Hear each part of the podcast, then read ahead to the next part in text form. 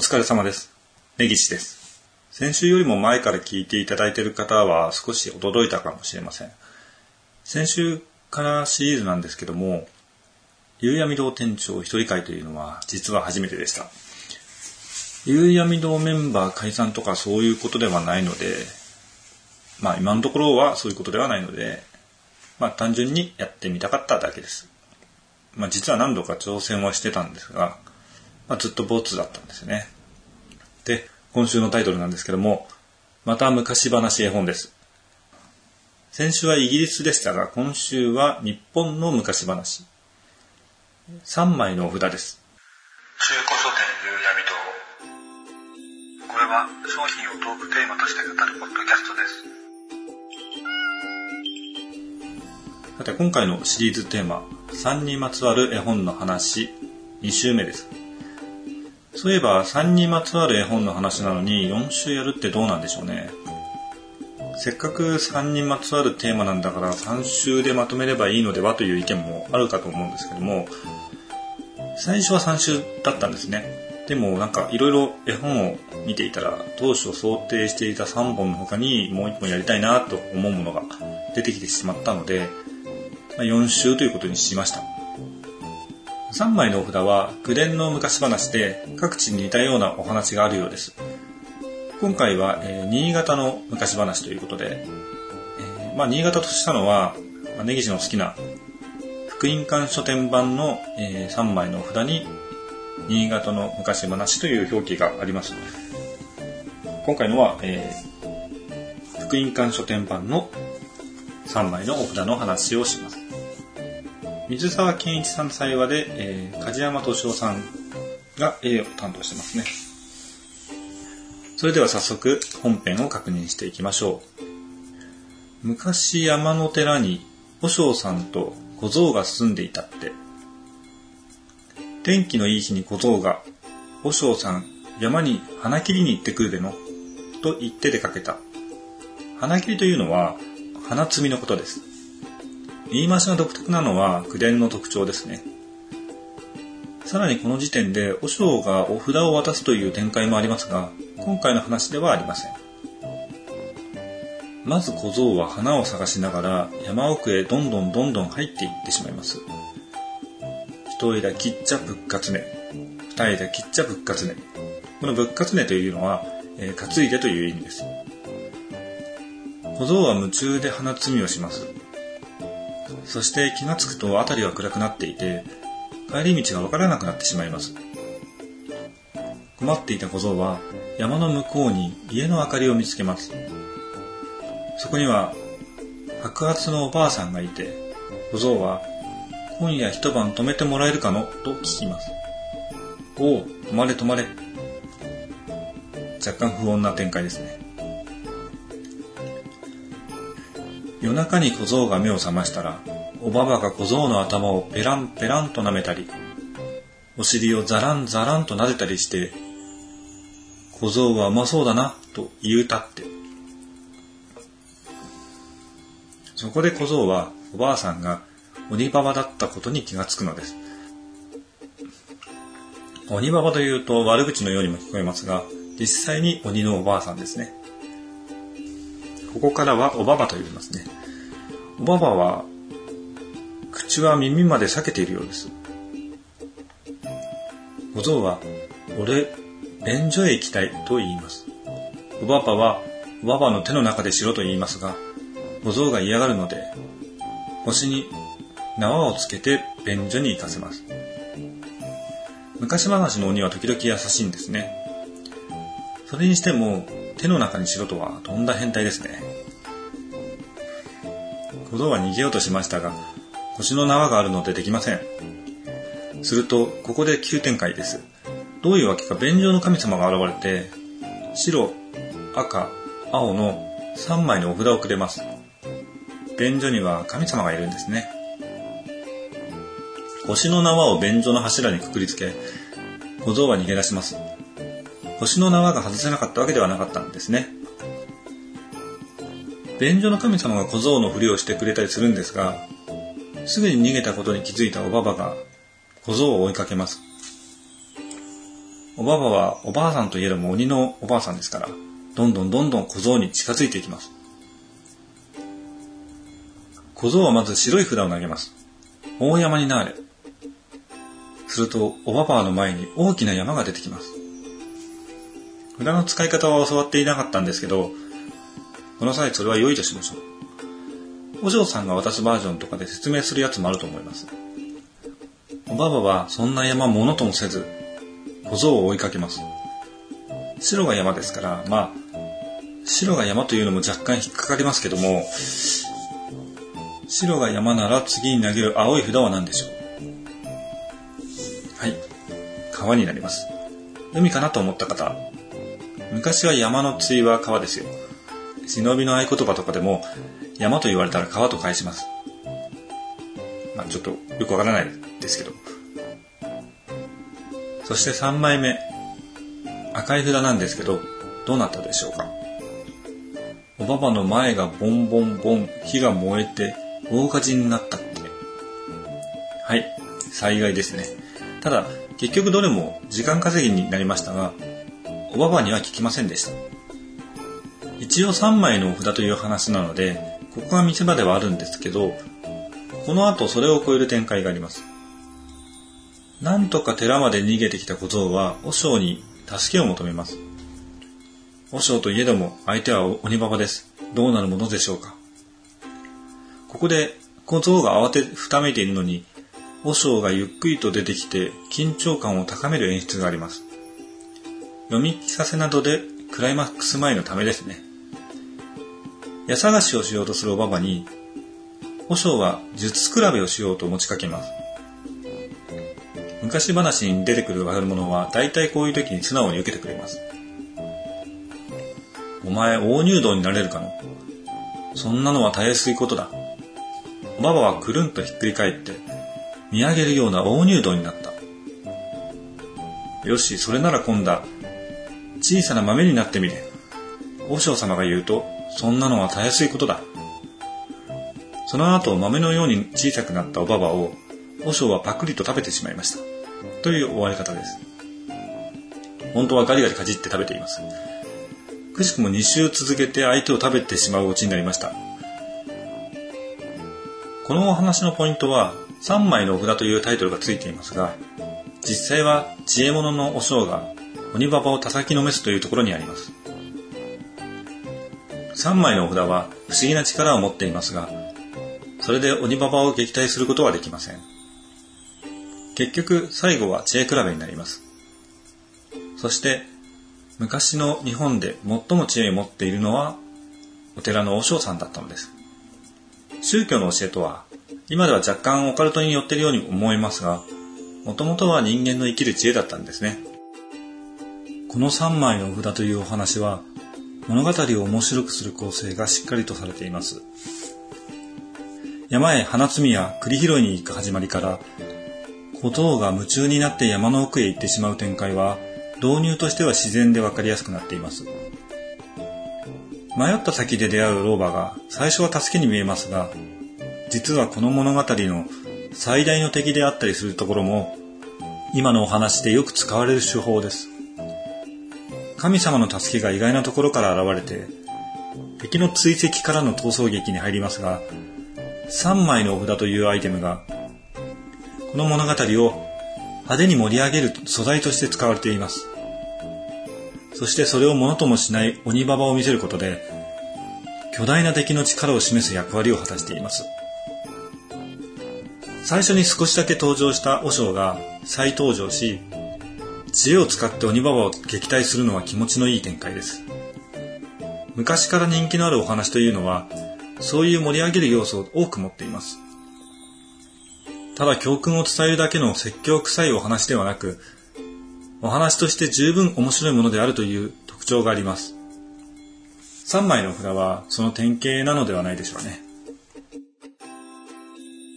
さてここで今回はもう一つ。東和館出版から出ている青い玉、赤い玉、白い玉という絵本のお話もしましょう。才は稲田和子さんで、え絵は太田大八さんです。青、赤、白でピンときた方もいると思います。これはほぼ3枚のお札と同じ話になっています。原話も新潟のお話を元にしているので、かなり近いものになっています。最初が花切りではなく、栗拾いになっていたり、札ではなく玉になっていて、きちんと神様が玉の使い方を教えてくれたりします。全体的にお話の説明の仕方が丁寧なお話になってますね。最後のバボも餅に挟みます。最後急に餅が出てくるところが若干気になりますが、直接噛んでしまうよりも少しマイルドな印象になりますね。最後に稲田和子さんの解説などもあり、大人はこちらの方がいいかもしれませんね。大田大橋さんの絵も繊細で見やすいので、とても好印象です。というところで今週はここまでです。来週もまた3にまつわる絵本の話をしますので、よろしければ聞いてください。ありがとうございました。きじゃないですよ、店長。なんだかんだで食いついてきますよね。全部夕闇どうなるむしろ追いマヨネーズしますお祝いね。マンジマンジマジマンジそれ耐えられますか、心が。どこ向くの？と前向いてほしいんだけどな。普通に家って言ったから普通に言ったのに普通に中古書店夕闇堂ですよ。イントネーション細かいですね当たり前じゃないですか、ちょっと早く。中古書店夕闇堂始まるよ意外と、意外と足音入るね。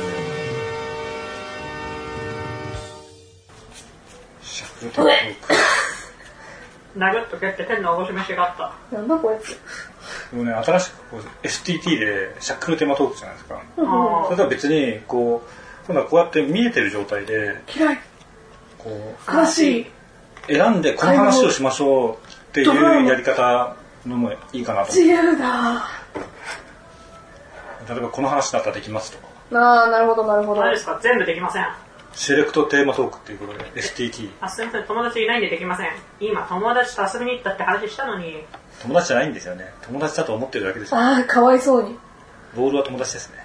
あ、なるそいつボール扱いになっちゃったの？それはそれでですよ存在してなかったんじゃないですか。この中何か話せるものありますか？うんそうですね今、あと使えるのはこれだけありますね。映画とかですかね？映画の話しますか？映画の話をしてください。えじゃあ帰っていいですか？明日、明日、ポケモンの映画を見に行きます。明日って言っても。ポケモンですか？ポケモンです。久しぶりに見に行きますね。なんか友達が、前売り券を買ったけど、いなんか友達の妹が買ってないもんだと思って、2枚買ったら、ああもう実は買ってたっていう。そんで一緒に行かないかっていう。今やってるポケモンって何ですか？えっ、と、今やってるポケモンルギア爆弾ですよあ、そう、ルギアのオマージュみたいなのが入ってる感じらしいです。人のボケを潰すのやめてくんない？だってガチなんですもん。だってルギア出てくるし。みんなの物語じゃないんですかあ、そうそう、みんなの物語です。なんかそれが、なんかその、なんか前回の、君に決めたのちょっとオマージュが、ミュウツーの逆襲のオマージュが入りつつ、やってる感じはありました。へえー。えー、てか俺、ポケモンなんて見たことないんで。面白いですよ。まあ割と泣けるんですよ。そうなんですか泣けます。何なんですかねこの子供向けのアニメで泣ける系を入れてくるっていう時々あるじゃないですか。子供の心に訴えかけたいんです。わかりますかね子供って。わからないと思います。えわかんないんですか？わかるのか？まあでも、なんだろう、単純な泣けるっていうのだったらわわかると思います。私、あの、くっそ昔のミュウツーの逆襲は泣いたんで。うん泣いた泣くなんてことあるんですね。うんありますよそうですよ、いくら感情性死んだポンコツロボットだからって泣くときは泣くってプログラミングされてるんですよかわいそうにそうですね、ムスカさんはポンコツロボットですもんね。いや、俺は映画で泣いたことはないですね。感情性ないっすねそうですね。マジで泣いたことないですね。私は基本的に泣くんですけど逆に唯一泣かなかった映画が例のあれ例の何ですか銀玉ですか？いいえ万引き家族です万引き家族どうでした？そうですね強いて言うあちょっとあれなんて言えばいいんですか？なんて言えばいいんですかって俺見てねえからな。違うんですよ感想はかなりどぎつい感想になるんですよどぎつい感想でもいいですよ。ネタバレじゃなければ。本当ですか？あの気持ち悪いなこの人と思いながら見てました気持ち悪かったんですか？だからでも実際になんかいそうな感じ、だから本当にいるかどうかわからないですけど、いそうな感じにはしてんじゃないんですか？だから実際にこういう人たちはいるんだからっていうところでやってるんじゃいや、いてもいないいんですよ、別に。いてもいいんですけど、く、おっとですか。なんなんですか？わかんないんですよ、それじゃ。だって本当にかなりあれきついんですもん、私の言い方がかっこ笑い。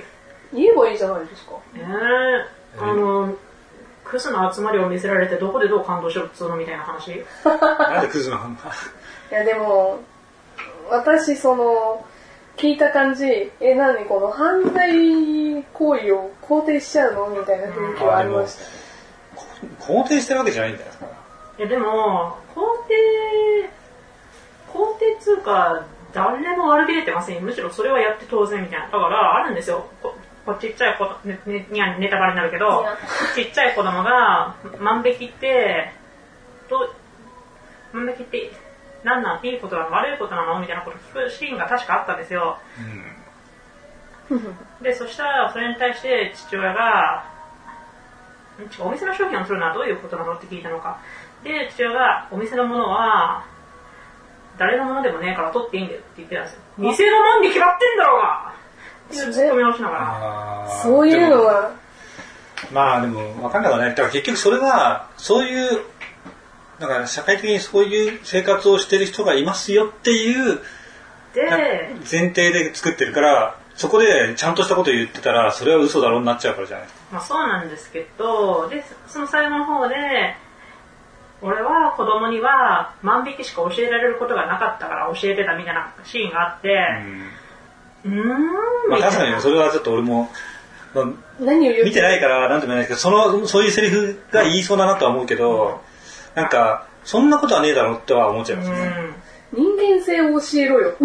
うんてか、いや、いくら最終的にそう生活する手段として、こう、万万引きしかなかったんだっていう人だとしても、そのセリフはおかしいよねと思っちゃいますね。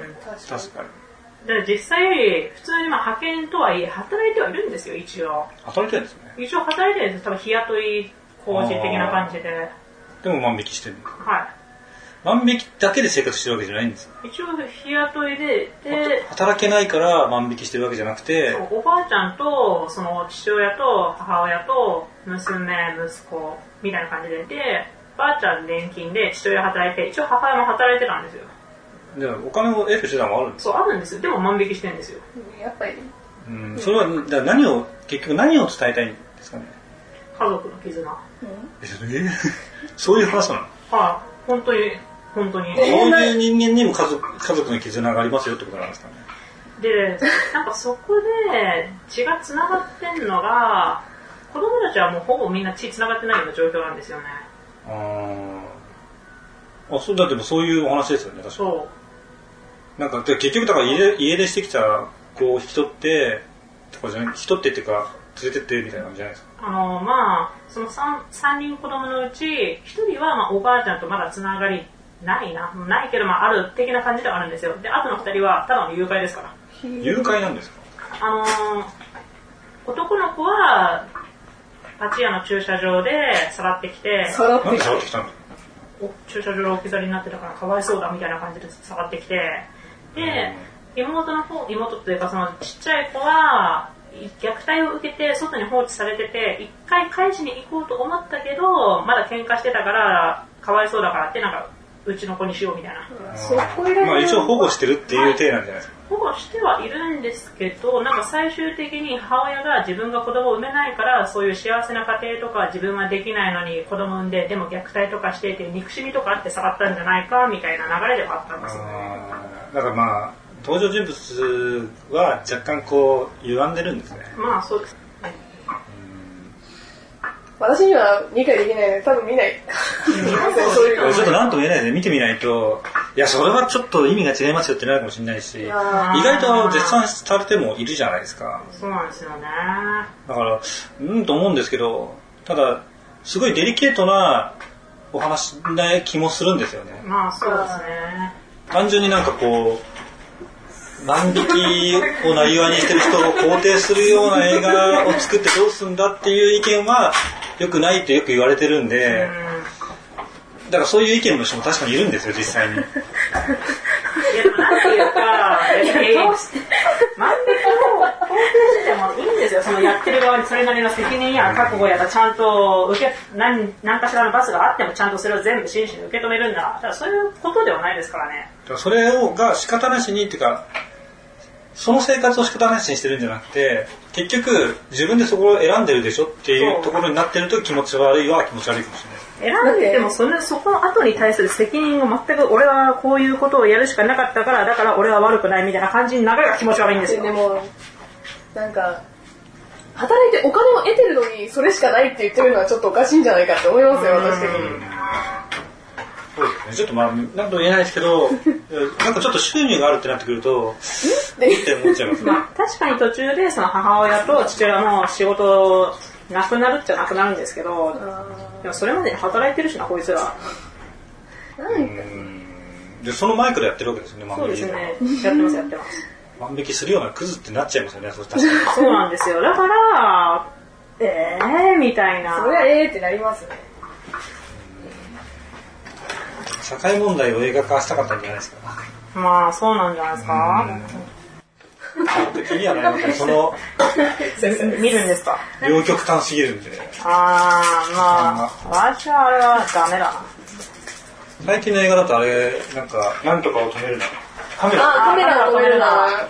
これ今これなんか、あれもこ、れのために買ったんですけどカメラを止めるなは私の作品をパクった。なんかあれ、原案で載せてるのにダメなんですか？いやっていうかなんかで原作で載せてほしいらしいんです。でもあれツイッター上ではむしろ最初の方は好意的だったけどすっげえ売れたからこの件は俺のもんだって言い出したっていうのもあるらしいんですよ。原作と原案って何が違うんですか？原作はその話原案はこういう話どうかなって大まかな形を伝えるみたいな。ほど。えでも俺は思うけど売れたから言い出したっていうんだったらそれはしょうがないんじゃないかなって気がしますけど。ねだって売れてなかったらそこでそこからお金くださいっていうのはおかしいじゃないですか、まあそうですね。それはそれは許してやれよ売れてねえんだからってなるけど売れたんだったら多少は感謝してるんだったら払った方がいいんじゃないかなと思います。で逆にそんなんだろうそれを言ったこ言う言うのはいやらしいよっていう空気を作っちゃう方が問題があるような気がします。言う分にはいいんですけどそれだったらなんでこれは盗作だって言わないでちゃんと売れたんだったらその分お金ちょうだいって交渉、交渉すればいい。それをしないのかな。ありますね。いきなりなんで盗作じゃあそもだみたいなそも最初からそういう話がなくて勝手にやっててこれは自分私の作品なんじゃないですか。で結局監督側はそれを認めてるんだけど原案という名前原案での載せただけで終わっちゃってるからでその後すげえ売れたんだったらいや私の功績はないんですか？っていうことなんじゃないですか？お金払えみたいな話にはなってるかどうかわからないんでですけど。も最初はこういやツイッター上でその最初の方はカメラを止めるのは実にあれはいい作品ですねって好意的に言ってたにもかかわらず売れた瞬間にいきなり盗作だって騒いだっていうこのいきなりのこの意見変更がす凄まじいなみたいな手のひらくるドリル代わりにくるくるって。はいお帰りくだおさ願いします。あんまりにもあれなんだよあんまりにもないがしろにされたからちょっとイラッとしたんじゃないですかまあ、そういうパターンもありますよね。ただ俺これを見てそれなんか俺最初思ったのは逆にこれもマーケティングなんじゃないかなと思ったんですよあー、いそんなまあ、話も出てきたけどネガティブ炎上商法みたいな。結局裏で繋がってんじゃねえのかなっていう気持ちもありますあだからちょっとそれでなんか映像とかがちゃっと出るじゃないですか。あまあ。ネタこんなネタバレしちゃっていいのかなと思ったけどあこれは見る気にならないなと思いました。あれ最初から見る気なかったんですけど、ちのおかんね、から聞いたんですけど、いや、私もこちょっと。うんなんかなんでこんなに話題になってんだろうって思いました。なんか手法が斬新だかなんだかとかじゃない気にしちゃってでもそこだからその構成のこと言ってたら確かに最初の原案として出した人はもう少しフューチャーされてもいいんじゃないですかっていう。だからあまりにも自分がいないこ人のように扱われてるからちょっと盛り上げたんじゃないですか。ん。もしくはこのこれ多分これで載ったんでフラッシュですか。フラッシュ。ここの人がネタとして焚きつけたとかまあその訴えた側曰く同じ劇団員の人からなんかこういうのありますよみたいなの聞いたみたいなあそういうふうに書いてありますあとか私が最初に見た流れではその劇団員から初めてこういう映画ありますよって聞いあてで見てみたらあれこれすげえそっくりじゃんこれ俺盗作じゃねっていうそこがファーストインパクトかなと思ったらそれよりも前にもうツイッター上であの作品はいい作品だって褒めてるにもかかわらずなんでここでなんか初めて見た風になってんだこの人って思ったんですよねそれががどうそのなんかソースがわからないとなんとも言えないんですけどは、その、言ってる方がいいんですけど、この番組は架空の中古書店夕闇堂がお送りしました。